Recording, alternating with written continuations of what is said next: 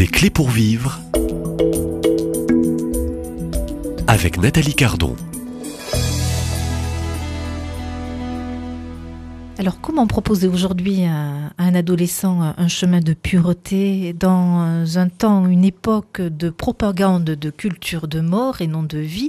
Pour inviter, je retrouve et on retrouve euh, Gabriel Viala. Bonjour Gabriel Viala. Bonjour Nathalie. Alors, euh, auteur euh, de plusieurs ouvrages, hein, dont celui-ci, Bien vivre le cycle féminin, sur cette question aussi de, de ce chemin de pureté pour nos enfants et en particulier nos adolescents dans une société euh, que nous connaissons qui est dans une diffusion euh, de culture euh, de mort, je pense à la pornographie, puis tous ces réseaux sociaux et ces nombreux écrans que nos jeunes côtoient quotidiennement, comment résister, comment éduquer, comment rester éveillé dans sa conscience aussi de parents responsables face à nos adolescents pour leur proposer, leur faire découvrir, redécouvrir ce chemin de pureté, Gabriel.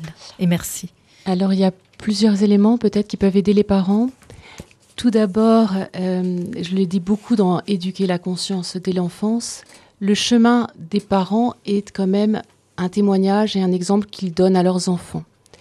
Et là, il ne faut pas se laisser euh, déstabiliser. Il y a un livre qui est tombé, euh, mais, en fait, voilà, il faut pas se là. Exactement.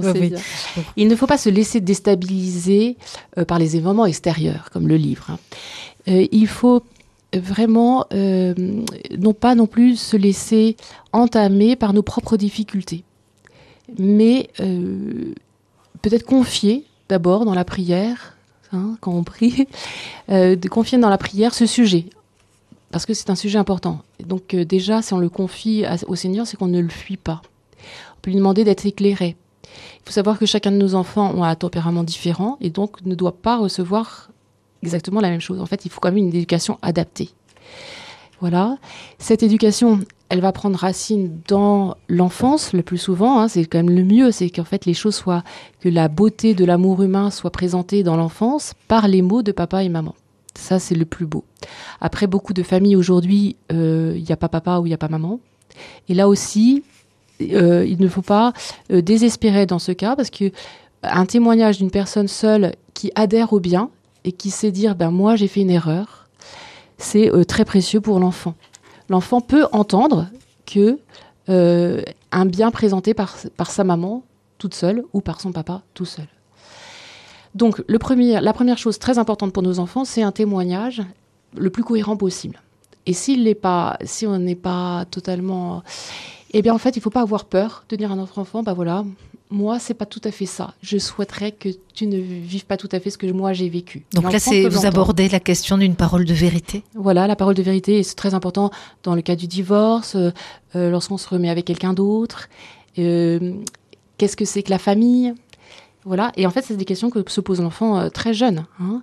Et c'est vrai qu'il faut que cette parole de vérité soit donnée dans l'enfance, parce que l'adolescent, lui, il dira attention, vous m'aviez pas dit la vérité. Voilà, ça, euh, ça, ils sont l'adolescent a cette quête de, de, cohérence.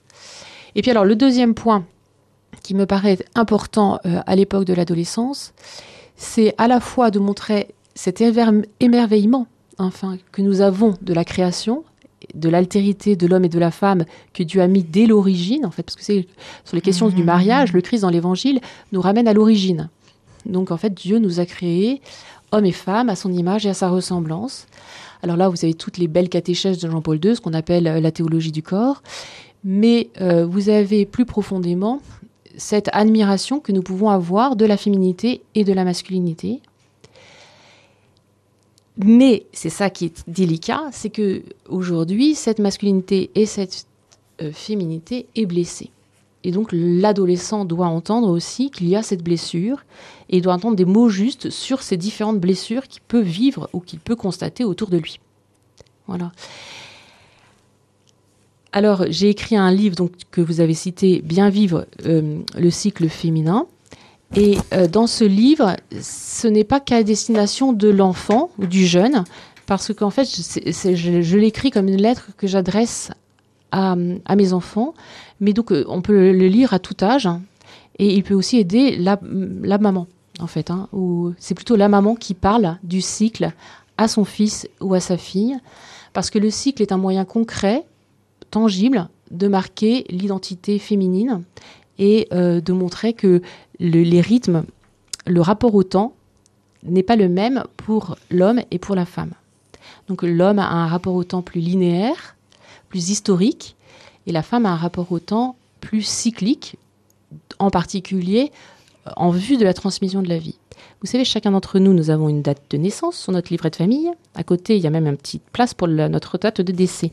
Certains d'entre nous, d'ailleurs, nous avons une date d'anniversaire de mariage. Et puis, toutes ces dates, comme la date d'aujourd'hui, sont en référence à un événement historique qui est le Christ, hein, même si on sait que c'est pas totalement en l'an zéro. Que... Mhm. Mais donc, nous avons besoin de ce rapport euh, au temps qui est linéaire et historique. Et nous, nous en vivons tous. Mais en ce moment, nous inspirons, et nous, et nous expirons. Nous avons notre cœur qui bat. Nous avons euh, et puis c'est la journée. Enfin peut-être qu'il y en a qui nous écoutent la nuit, mais ensuite il nous faut aussi nous reposer la nuit. Et puis euh, nous avons le jour de la semaine et, et, qui sont marqués par le dimanche et qui reviennent. Et donc ça c'est un temps cyclique. Donc en chacun d'entre nous, hommes et femmes, il y a un temps cyclique et un temps linéaire. Mais dans le domaine de la vie, pour qu'il puisse y avoir conception d'un nouvel être vivant, il faut que le temps cyclique et le temps linéaire se rejoignent. Et donc la femme porte ce temps cyclique et le garçon ce temps linéaire. Et chacun doit admirer cette beauté que Dieu a mis en eux. Alors, ça se travaille sur le plan naturel. Et en fait, c'est un, grand trésor que peuvent, euh, que peuvent contempler nos jeunes et qui peuvent les aider, en particulier aujourd'hui où ils sont tellement sollicité sur le plan de l'identité, où en fait les exemples qui sont donnés dans la culture, dans les films, dans les chansons, en fait euh, amènent à une confusion. Et, cette confusion va les gêner. Voilà. Euh, nos enfants sont sensibles à la vérité.